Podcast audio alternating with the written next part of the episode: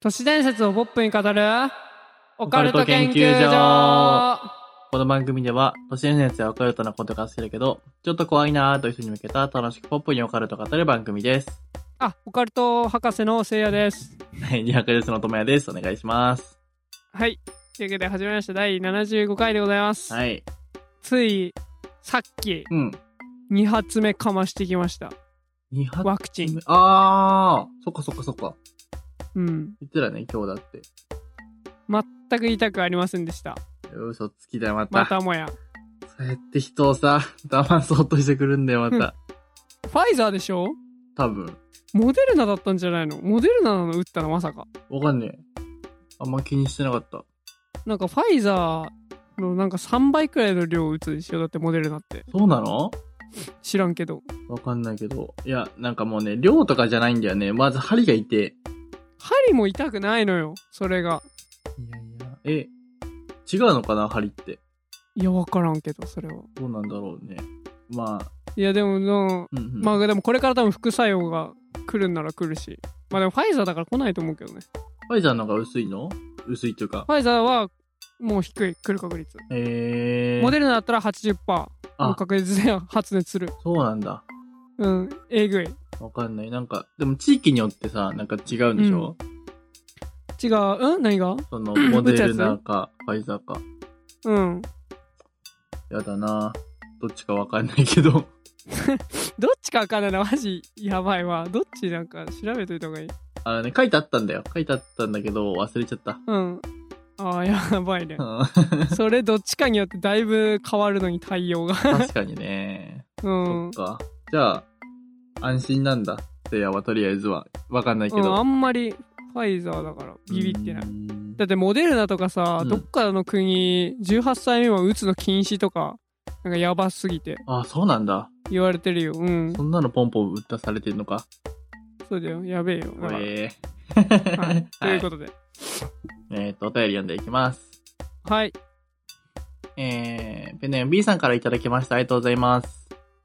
えペンネーム B さんからいただきました。ありがとうございあまーす。はいはいありがとうございますはい、えー、と、読んでいきます。はい。オープンチャットって何どこにあるのってずっと思ってたけど、潔くようやくだった。えしばらくじゃないのえ、よう、これよようやくって読むのうやくって書いてあるよ。ググると。えー、ようやくって読むんだこれ初めて知ったねえ。しばらくはなんか、同じ、あの、下に火がつくやつだ。半髄じゃなくて。あーそっかそっからしいです。はい。はいやーえーようやく調べて、LINE にあるんだってところからやっとできました。えー LINE のオープンチャット機能とか、いつからあるの知らなかった。えー新しいことに敏感に反応できてないのは年のせいじゃないな。昔から興味のあることないことの知識の差が激しかったな、ということで、ありがとうございます。あーありがとうございます入ってもらえて嬉しいです嬉しいです。LINE のオープンチャットっていつからあるんだっけうーんなんかでもずっとある感じするな でもなんか2、3年ぐらいかな。まあ確かに23年くらいだと思うなんかポーンと出てきて、なんだこれそこまで話題にもなららずにっうん。ていう感じそうだね。まあ面白い機能だけどね。えー、っとね、37人です、ね。 37。うん。結構多くなりましたよ、また。うんうん。で、結構ちゃんと毎日話してるよね、みんな。うん今なんか血液型の話してますねそうそうそうそうそう。 いやー、確かにね。オープンチャットは、あの、URL がね、僕らのツイッターのね、固定ツイートに貼ってますので、はいはい、ぶら下がってるので、ぜひ、見るなり、あと LINE からもね、オカルト研究所とかポカ研で調べれば多分出てきますので、はい入ってみてください。お願いしますお願いします。そして、今月のテーマが、なんと3件も届いてまして、イエーイや嬉しコーナーっぽいね、やっと。いやっとだねそうそう そう。ということで、じゃあまず一発目読んでいきます。はいえー、ペンネーム、馬宿の王子さんからいただきました。ありがとうございます。ありがとうございますえー、っと、今月のテーマが、えー、これって私だけ常識だと思ってたことです。はい。ではいきます。読んでいきます。えーおはこんばんにちは。おはこんばんにちは。おこんばんにち は。えーいつも楽しく拝聴しております。えー雑誌掲載と、えーなどなどおめでとうございます。ありがとうございます。ありがとうございます。えー10月のテーマについて常識だとは思ってないのですが、少数派としておられると思っていることがあります。それは文章を手書きするときに、あ、間違えたと思って、書こう、んと、 あ、間違ったと思っても、書こうと思ったところまで書いてから消しゴムで消すことです。うん。例えば、私は犬ですと漢字で書こうとして、犬をえー太いと書いてしまって、私は太で皆さん消すと思うんですが、僕は私は太ですまで書き切って太ですを消します。漢字でも間違ってると気づいても、間違った漢字を書き切ってから消します。えーもちろん、ん。えーもちろん僕の周りにそんな人はいません。私だけでしょうか。わかりづらいかもしれませんが、えー長文失礼しました。お二人のますますのご活躍を願っております。以上です。ありがとうございます。ありがとといううことで。いやー、一人やろうね。ーん、いなさそうな気がする。 これはいないよ。だってさ、例えばじゃあうさ、ん、自分の名前がうさ、ん、あ、自分の名前がじゃねえや。 ぶすげえ長い文章をうさ、ん、うん、私は何々が何々で、何々だと思いましたって書こうとしてうさ、ん。私でさ、漢字間違えたら死ぬほどないね。それはなんか、うわや私べえはまで書いて消すんじゃない一発目間違えちゃったって、全部さ、私は何々何々です。全部消して。さあ、また最初からだ。 うん。で、ここは私はまでになるんじゃないそうか、書こうと思ったところまでだもんうね。ん。それかもう、頭の私は〇〇〇〇とかまで書いて消すとかなのかな。いやー、多分いないんじゃないかな。まあ、見たことないね。な確い。かに。周りうん見たことないね。うん。そうね。確率に少数派ですね、これは。うん、これ少佐だうん。と思う。あありがとうございます。りがとうございます。えー、続いてでいきます。はい。えー、ペンネームアイナさんからいただきました。ありがとうございます。ありがとうございます。えー、おかけんの皆様、こんにちは。あー、こんばんは。アイナです。こんばんは。こんばんは。えー先日初めて書いたお便りをちゃんと読んでいただき、とても嬉しくてドキドキしました。ありがとうございます。えーこんな経験は今、初めてで今でも興奮しています。えーさいて、や嬉し いね。えーさて、第74回の博士最高野郎企画がめちゃくちゃ面白かっ たです。なんかだいぶなん変わってるけどね。ー。最高 最高やろう。野郎企画まだ言ってないからね。はい。 えー博士が質問にやばい回答をしたとき、第1回の博士のコメントにあった、えー僕夢日記書いてました。えー頭いかれてるんで、をすぐに思い出しました。 えーハイテンションでものすごく爽やかに言っていたので、最高逆も納得です。 言ったっけ、そんなこと俺。多分ね、1回かどっかかわかんないけど、夢日記書いたっていうのは、はあれだけうど、ん頭いかれてるんで、もう言ってた気はする、なんかそんな感じのやこべえと。や つ。あ、言ってたわ。思い出した。言ってるわ。言ってた。うん、言ってる言ってた。えーサイコパスは、えー精神疾患や犯罪者というわけではなく、えークラスに一人いる変わったやつであり、えー思い切りがいいので、良いことも悪いこともサクッとできてしまう人。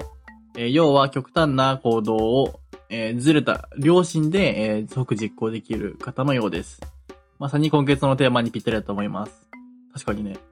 うんうん。確かに。えーでは、えーちょっと汚いですが、私の常識だと思っていたことは、えープリンを食べるときは歯でもぐもぐするのではなく、えー舌と上顎でぐちゃぐちゃに、ぐちゃぐちゃに潰して味わって食べることです。えー子供の頃からこうして食べており、大人になって人に言うと気持ち悪いとドン引きされてからは誰にも言ってません。これって私だけでしょうか長文失礼しました。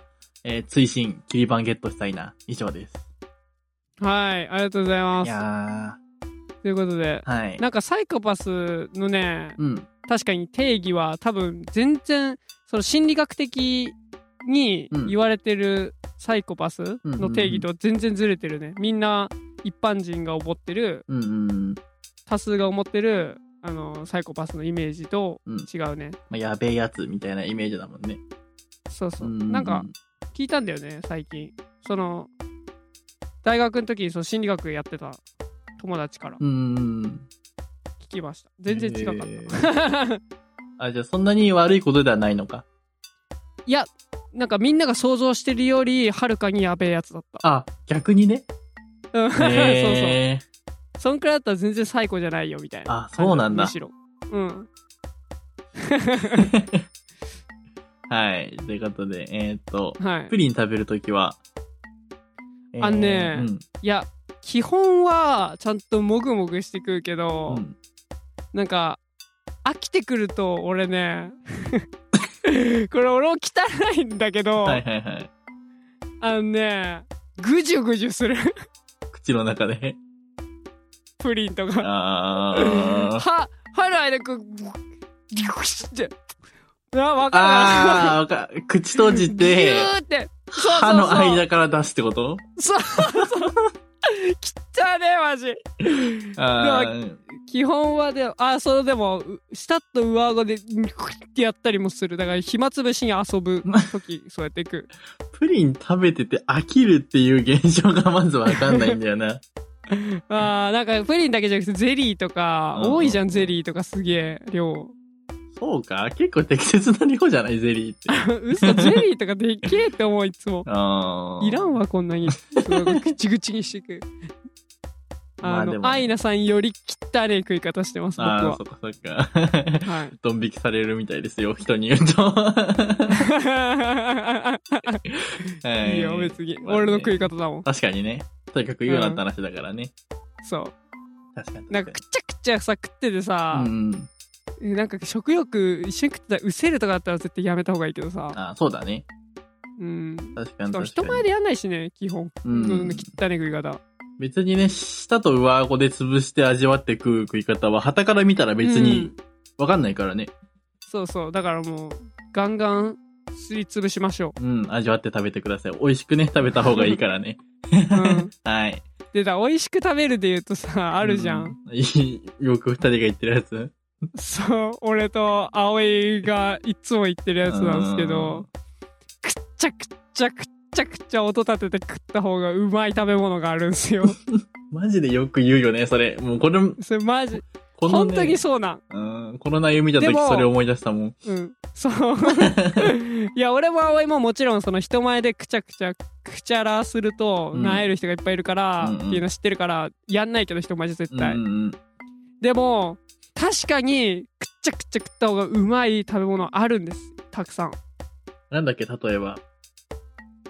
なんだっけなんなだんか食ってる時に言うよね。あああー、これれ。くちゃくちゃ食った方がうめえわって。マ ジ。でも、葵もっとひどいからね。確かにね、もう、故意的にやるもんね。えーまあ、故意的にやるのがうまいらしいか らね。汚ねえなあいつ食い方本当に そういうふざけてふざけてじゃないけどそうほあいつは本当に美味しく食べるために、ね。美味しく食べたいんだけうんうど、んうんそうね 本当はなんか口の周りとかぐっちゃぐちゃにつけて食いたいって言ってるもんえねいつー、もマジで意味がわかんないもん、もう。でもそっちがそうやって食った方がうまいとか言ってああ、難しいわ。うんはい、なんでまあね、はい食べ方いろいろあると思いますが、皆さんの食べ方をぜひ変わってたらね、送ってみてください。 はいよはいろしくお願いします、ありがとうございます。ということで、最後のお便りです。はい。えー、ペンネーム、脳筋サイコパスさんからいただきました。ありがとうございます。ありがとうござい ますえーと、性別が、えー、なんて読むんだこれ。大体、死闘筋さん、あ、さんじゃない、の性別からいただきました。筋肉筋肉だなんですね。はい。 読んでいきます。えーと、こんにちは。こんにちは。またはこんにちは。 こんにちはこん。にちはえー数ヶ月前から聞いていましたが、追いつくまではお手入れしないと決めていたので我慢していました。えーサイコパス診断の会、せいやさんをなんとかサイコパスにさせないように頑張る二人が楽しかった、面白かったです。えー今月は、あ、今回は今月のテーマを送らさせていただきます。えー我が家ではうん、シチューにはご飯だったのですが、中学生ぐらいの頃、友達の家に遊びに行き、夕食もごちそうになったのですが、シチューにパンが出てきて驚きました。私だけってなると少し違いますが、えーご飯派、パン派など複数に分かれるのは結構あるのかなと思います。えー例えば卵焼きに、えー醤油やケチャップ派など。ちなみにお二人はどっち派ですか長文失礼しました。応援してます。ありがとうごあざいりまがすとう。ございます俺、シチューでご飯食えない派。僕はシチューでご飯食えるな。あー、食えないな。食えるけあど、んまパンりの方が好き。ああーだから、ご飯派、パン派って言われたらパン派。だけど、全然ご飯でも食える俺。もパン派かな。うん、うん、合うのはパンって思うね、俺も。うん。やっぱ浸して食うのがうまいよね。うん。ちなみに卵焼きはまあ、醤油一択やね。ああー、僕ね、塩コショウオンリーなんですよね。いや、塩コショウはありだね、全う然。ん。な塩コショウはうまい、確かに。んかその他のものをつけるんだったらケチャップかうん。えあ、そうなんだ。な。うん。醤油じゃない。むしろ醤油は嫌だ。ちょっへえ。と。ケチャップか大マヨ。醤油だった、俺。あ、マヨマヨ。目玉焼きに、あ、卵焼きか。あ、卵焼きか。これ目玉焼きだと思ってた。もう僕俺も目玉焼き だと思ってた。目玉焼きだったら。卵焼きだうっんて。卵焼き、卵焼きだったらかけないかな、僕。あ、俺もかけない方が多いな。何かけ、あ、まだ、だし巻きみたいなのは醤油かな、確かに。ああ、確かに醤油かも。うんうんうん。ケチャップを卵焼きにつける人は見たことないかもしれない。ないな、確かに。うん。わかんない。目玉焼きと思って書いてるのかもしれないけど。うん。まあ、いるのかな。そんな感じ。まあ、確かにそういった派閥は結構あるよね。な他に何あるかなうーん。 結構あるよねって言ったけど出てこないな。なんか出てこないね、こういうのって。なんだろうな。なんだろう。うーん。腕痛くなってきた。あ、草が出てきたね。きた。なんだろうね。なんだろうな。調味料。うん。ファイザー派、モデルナ派。いろいろ、ねえいろいろなんかよろしくないため、その論争 は。燃えちゃう から。なんやろ。なんやろうな。えー。キノコ、タケノコはちょっと違うもんね、こことは。キノコ、タケノコは違うね。ねえってなんだよ、もううんうんうんうんタケノコ派って言われても。キノコ派って言われても。え。 確かにね。 はお前、そうなのいやいやぐらいに醤はなるけ油ど。ケチャップはなんかなるじゃん。確かにね自分と逆方向だったら、えー、ケチャップで食うのってなるやん。うんうんうんアジフライとか。食わないそもそもあアジフライ。そうか俺生臭いの苦手だからあ。確かにね。アジフライ醤油派の人もいれば、うんソース派の人もいれば。まあでもその二つかないああ、でもソースだろうなう。ん。フライはやっぱソースよね。うん。なんだろう、思い浮かばんう。ーん。確かに難しいね。うん。あるんだろうなとは思うけど、出てこないねう。ん、あると思う。うん無限にあると思う無。限にあると思う。いやー。はい。そんな感じです、僕たちの。僕たちは、あはい。いや、これ、思い、一個思い出したわ。おまあ正直これみんな言ってるけど私だけってもうすでに思ってないけどてかこれ多うんう分気づいてるってことは私だけって思わなくなった出来事が1個あるからなんだろうけど、うんうん。えってなったのはポテチにマヨネーズかけて食うやん俺ああ、そうだね。あれはいやもう超少数派だよ ねまあ、少数派だろうね。大前提カロリー爆弾すぎて食いたくないって人が多いだろ うね。うんいや、うまいのは確かなんだけどね。そううまい俺ねポテチの薄塩に1枚1枚にマヨネーズぶっかけて食うんうすんよ、うんうん。実はそういやーこれねはいはい。少ないねやっぱまあ、キモって言われる。せんべいにマヨネーズかける人はやっぱ少数派せんべいにかけんの君あのね、醤油せんべいに七味マヨが好きで、あー、七味マヨだったらまだはちょっとわかるかもしれん。うまいんですよ、めちゃくちゃ。いや、うまそう、うまそう。絶対うまいと思う。ん。あんまいないけど、結構好うき。ん中学生の頃から好き。あー、なるほどうね。ん。確かに、こういうのだと少数派かもしれないね。うん、うんそうそうそ確かに確かに。いやー、まあ、美味しく食べてください。う。はい。 なんか食べ物系自分が多いの好きなようにね。してください。うん。はい。そう。ちょうど。ど今、うん。新しいお便りき来たから、あ、本当だ。ちょうどいい。読みましょうか。読もう読もうぜ、ちょうど。 今収録中に、今送りました、この人は。すごいでねすえ、ね。珍しい。うん。えー、じゃあ読んでいきます。はい。えー、ペンネーム、予作ですさんからいただきました。ありがとうございます。ありがとうございます。えー、っと、はじめまして、はじめまして。はじめましてえーお疲れ様です。楽しく Spotify を聞いています。これからもゆるく楽しくオカルト語ってください。ありがとうございます。ありがとうございます。いやー、なんか久々にこういうシンプルな応援メッセージできたね。シンプルなやつ来たねううんん。嬉しいです。ありがてえあ。りがとうございます。しかもちょうど読みやすかったね。うん、いい。いやー、ありがとうございます。皆さありがん、とうございますどんどんお便り送ってください。結構少なくなってきてます。 ピンチうん。お手入りピンチきおた便。りピンチ来てるんで、ぜひ、あら。迷ってる人はね、送ってみてください。あ、そうだ。はい。ん切り板の話してなかったけど、切り板ではなかったです。 はい、皆さん。ああー、切り板じゃなかったですね。えー残念ですよ残念ですが、あの、まあ、200番狙ってください。はい。200いくしかないです。そうそう、あと90個ぐらいをお送ってもらえれ ば、切り板狙えるので、ぜひ送ってみてください。はい。お願いします。いきます。ということで、第70回、あ、違うわ、75回だ。75回、ススタターートトででーーすす。。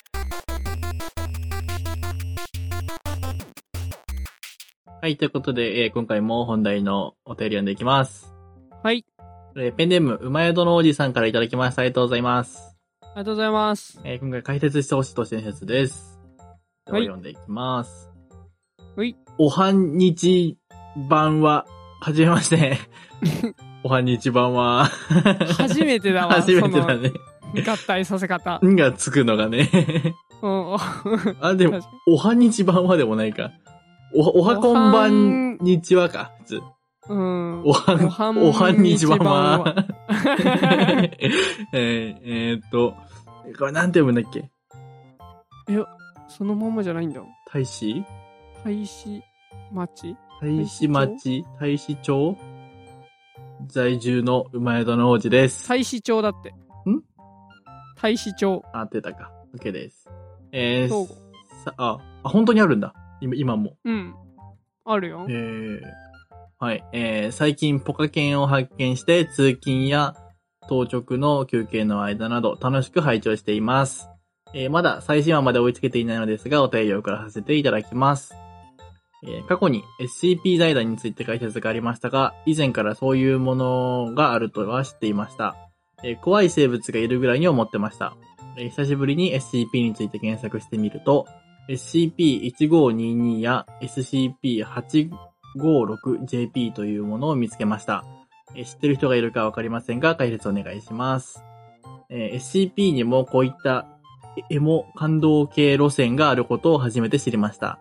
そこで、えー、都市伝説でもいい話、エモい、感動系の好きな話があれば教えてください。以上です。はい。ありがとうございますあ。りがとうございます。ということで SCP です。なんか久しぶりですね。ねえ、SCP。というわけで、えー、SCP-1522 を言って解説していきますか。はい。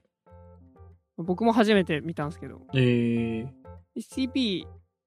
SCP-1522 夜の海行く船たちはっていう名前です。たちはまでが名前なのそうそうそうえ。ー、オブジェクトクラスはニュートライズドですね。ニュートライズ。ニュートラライズドとかね。なんか、な、ね、ニュートラライズドってあれだっけあの、あ、もう危険じゃなくなったよとか壊れちゃったよとかそんなんだっけあー、なんか、あの三つじゃないもんね。そうそうそうそう。ケテルしえーかと覚えてないけど。無力化ニュートラライズドは無力化された SCP。だから壊れたり、機能停止したり、死んだりした SCP ですね。うーん、です。はい。で、えーっと、えー1991年に、えー英国ウィトビーの造船所で作られた全長39メートルの、えーっと2隻の、えートロール漁船が SCP-1522 と1522の2ですね。うんうんうんえー最初はどちらもごく普通の漁船でしたが1997年この2隻がえーっとこれ2隻で合ってるのか読み方隻で合ってた、うんえーっと2隻が、えー乗組員もなしにアラスカ南部沿岸を、えー航行しているのを財団が発見しました、うんえーさらにこの2隻はクジラの声を模したソナー音を使ってクジラの群れと戯れるような動きを見せるなど明らかに生物的な知性を有していることが観察されましたえーまた SCP-1522 は、えー本来船が出せる最高速度をはるかに超える超高速で走行する能力があるとも記録されています、えーしかしある日 SCP-1522 の2が、えー氷山に衝突してしまい、えーその塊が、えーと船体を貫通これに対しせ SCP-1522 の1は、えーと氷山が溶けるのを待ってから SCP-1522 の2を安全な水域へ、えーと引っ張っていきましたと。うんうんうんえーところが、えー悲劇はこれそれにとどまらず、えー移動を終えた彼らに向かって複数のハープーン、えー対艦ミサイルが、えーと襲来します、うんえーこれはあらゆるアノマリの破壊を眺望するあ標榜する GOI、えー世界オカルト連合所有の船舶からのもので、うんうんさっきの事故で傷ついていた SCP-1522 の2にとってはもはや回避する術のないものでした、うんえー絶対絶命の状況の中1522の1は、えー1522の2に何かを伝えるように3回の警笛を鳴らし、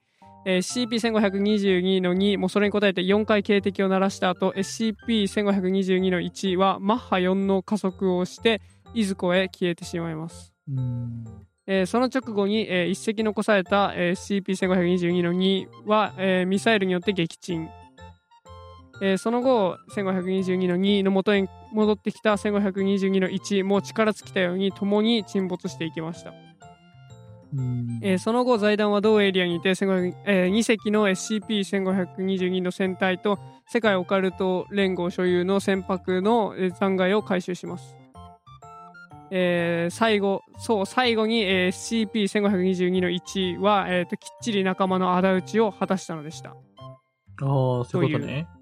そうそうそうそうえー。これが1522ですねちょっと長くなりそうなんでうんうんうん。ちょっとね、856JP は言わないで、皆さん、ぜひ見てみてください。調べれば出てくると思いますんで。確かにね。で、えーっと、感動系ですよね。うんうんいや、俺 SCP 結構好きなんで、うんうん。うん。好きなのがあるんですよね。てかみんな知ってると思うんですけど、はいはいはい。 SCP 好きな人だったら。歌う雨音っていう、えーなんだっけな、これ。SCP-548 だね。548JP。オブジェクトクラスが最初はセーフで、ニュートラライズドに変更されたやつ。ああ、だこかれら壊れもちゃったってことですね、途中。で。えっ、と、まあ、548は、そこ、見た目は普通のビニール傘と同じっす。うん。で、えーっと、一見普通のビニール傘なんですけど、あん雨に当たると、傘に当たった雨音がピアノの音色に変わるっていうえー。 SCP です。で、その旋律が、えーっと、ショパンの、えーっと、練習曲作品第10番、三第10番、第10、違うね、いくよ。えーその旋律がショパンの練習曲作品10第3番補聴調と一致しています。はいはい日本では別れの曲として親しまれている曲です。うんで、えっ、と、こうバーって雨が続いて、口頭で楽曲のリクエストとかもできます。えー、すげえ。で、すると演奏のたびに演奏技術の向上が見られたり、拍手や褒めるという肯定的な行動をすると、えー技術の上達率が跳ね上がりますう。んうんうんうん。で、演奏自体も楽しそうな雰囲気になります。逆に罵倒したり否定すると、えーと演奏が雑になったり、リクエストに応えてくれないことから、えーとご548は自我があると考えられています。うん。あと,、えーと、しばらく雨が打たれない期間があると、技術がどんどん衰えてしまいます。ああ、そうなんだ。技術が衰えると、普通の雨音が混じってしまったりするらしいですう。んうんうんで、えーとまあ、これを用いた実験はいろいろ100回くらい行われたんですけど、うん。うん。えー、と108回目の、えー、と大寒波の影響で3ヶ月くらい雨が降らなくなって、えー、と SCP-548 が技術力が大きく低下していた時の話です。えー、と548の特異性を保護するために、えー、と200人くらいの職員を集めて実験しました。うんえーそれは楽曲をリクエストして200人ので、えー、と拍手と賛辞を送るというものです。ね。で、それを何曲も何曲もやってたんですけど、途中でリクエストに応えられなくなり、代わりに別れの曲を演奏し始めます。うん。で、その演奏は非常に満足感が感じられるような音を音色であったとされ、えー演奏が終わった直後に、SCP-548JP はまるで何かに、えーと衝突したかのように跳ね飛びました。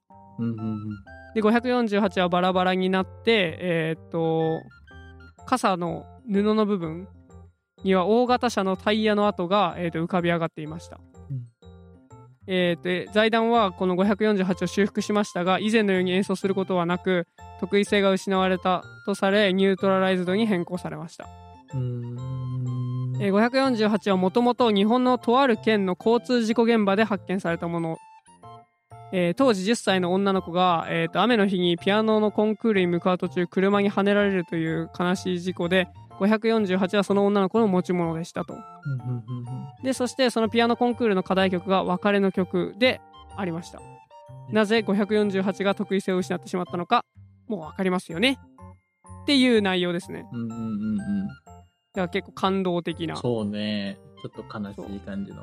そう悲しい感じのやつですえー。で、なんかね、こんな感じで SCP マジ、普通にいい話みたいなのがめちゃくちゃいっぱいあります。うんうんうんなんで、なんか普通にあれだよね、小説読んでるのと同じみたいなイメージ。うん。確かにね、短編小説聞きましたって感じだもん。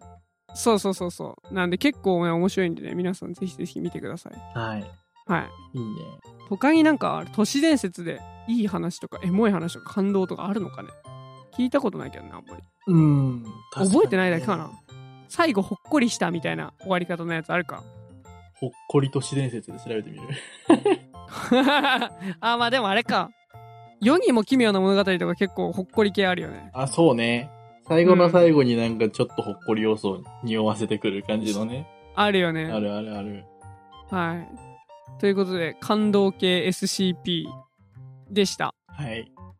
今回の研究結果発表お願いしますさあはい。えー、今回の研究結果は、はい。普段から使っているいろいろんなものを配列にしましょおー、めっちゃいい。う。そう。めっちゃい。いいね、それ。実は SCP かもしんないからね。感情あるかもしんないし。確かに。うん。めちゃくちゃいいわ。物を大事にしましょ大事にしましょう。はい。ということで、第75回でした。う。はい。エモかったですね。エモい。エモい。エモ。はい。あ、そう。話は変わりますが。はい。あのー僕たち有料会員募集してるじゃないですか。はい。 で、まあ、一応それが、あの、月1回以上エピソード投稿したいよねっていう、なんだ、ううん。目標を掲げてたんですけど、そうですね。そう。だから今まで普通に30分、40分とか、ちょっとまあ長めのものとかを、うん。えー、まあ、身を4つかな、今あるの。あげてるんですけど、ちょっとこれからちょっと、少しやり方を変えようかなと思いまして、うん。月1個のものに1000円出すのはちょっと高いかなって僕らも思っちゃったので、うん。週1回目安でできればっていうぐらいでなんですけど、えーはいはいなのでまあ実質、えー週3回投稿みたいな感じにしてみようかなと。週。月3回でしょ。えっ、と、うん週あー3回っつって。あれ、あのー普通のね、投稿合わせて。とああ、そういうことねそう一。般の有料会員になれば、そうポそカう、プラケスン。 1個、週に1個聞けて、ポカケンなるほをどね週に3回聞けますよみたいなはいはいはい。感じにしようかなと。まあなので、ちょっとあのーボリュームはね、前よりは下がっちゃうんですけど、まあなんであの、うんプチポカケンみたいな感じで、はい、そうですね。プチ雑談コーナうー。ん。まあなんで、15分とか、まあ少しね、うんそんぐらいのを入れていこうかなと思ってるので、いいね。はい。ちょっと、まあね、僕らの作業はちょっと増えちゃうんですけど、まあまあ、それでもね、全然、そっちの方が逆サイドだったら嬉しいかなと思ったので、うん。確かに。試しにやってみます。はい。はい。なんで、えっ、と、一応ね、月曜日投稿を目安にしようかなと思ってるので、はいはい。まあ、いいっ月、すね水、土で、いい感じかなと。うん。はい。なのオッケでー、オッケー。ぜひね、有料会員入ってる方は月曜日を楽しみに聞いてみたい方そうは、ですね。ぜひ入ってみてください。ください。そして、うんまあこれも宣伝になっちゃうんですけど、うんうん。この前、葵呼んで、そのボーナスエピソードを収録しました。そうだ ね。面白かったです。面白かった。はい、ということで、気になった方はぜひ登録してみてください。はい。はい、お願いします。というわけで、えーいかがでしたでしょうかえーっと、オカルト研究所では解説してほしい都市伝説や皆様の体験談など様々なお便りをどしどしお待ちしております。お便りはハッシュタグポカゲンでツイートまたはお便りフォームから送信してください。今月のテーマは、これって私だけ常識だと思っていたことです。はい。えーこの放送は、ポッドキャストのレビュー YouTube にて配信しております。ポカケンでは毎月第1、第3土曜日22時頃から YouTube ライブで生配信を行っております。えー、Twitter にてお知らせ告知をしていますので、ぜひフォローをお待ちしております。詳しく概要欄をご覧ください。えーまた、公式サイトにて会員限定ボーナスエピソードを聞くことができるサポーターの方を募集していますので、えーぜひ応援よろしくお願いいたします。それでは次回の研究で、お会いしましょうありがとうございました。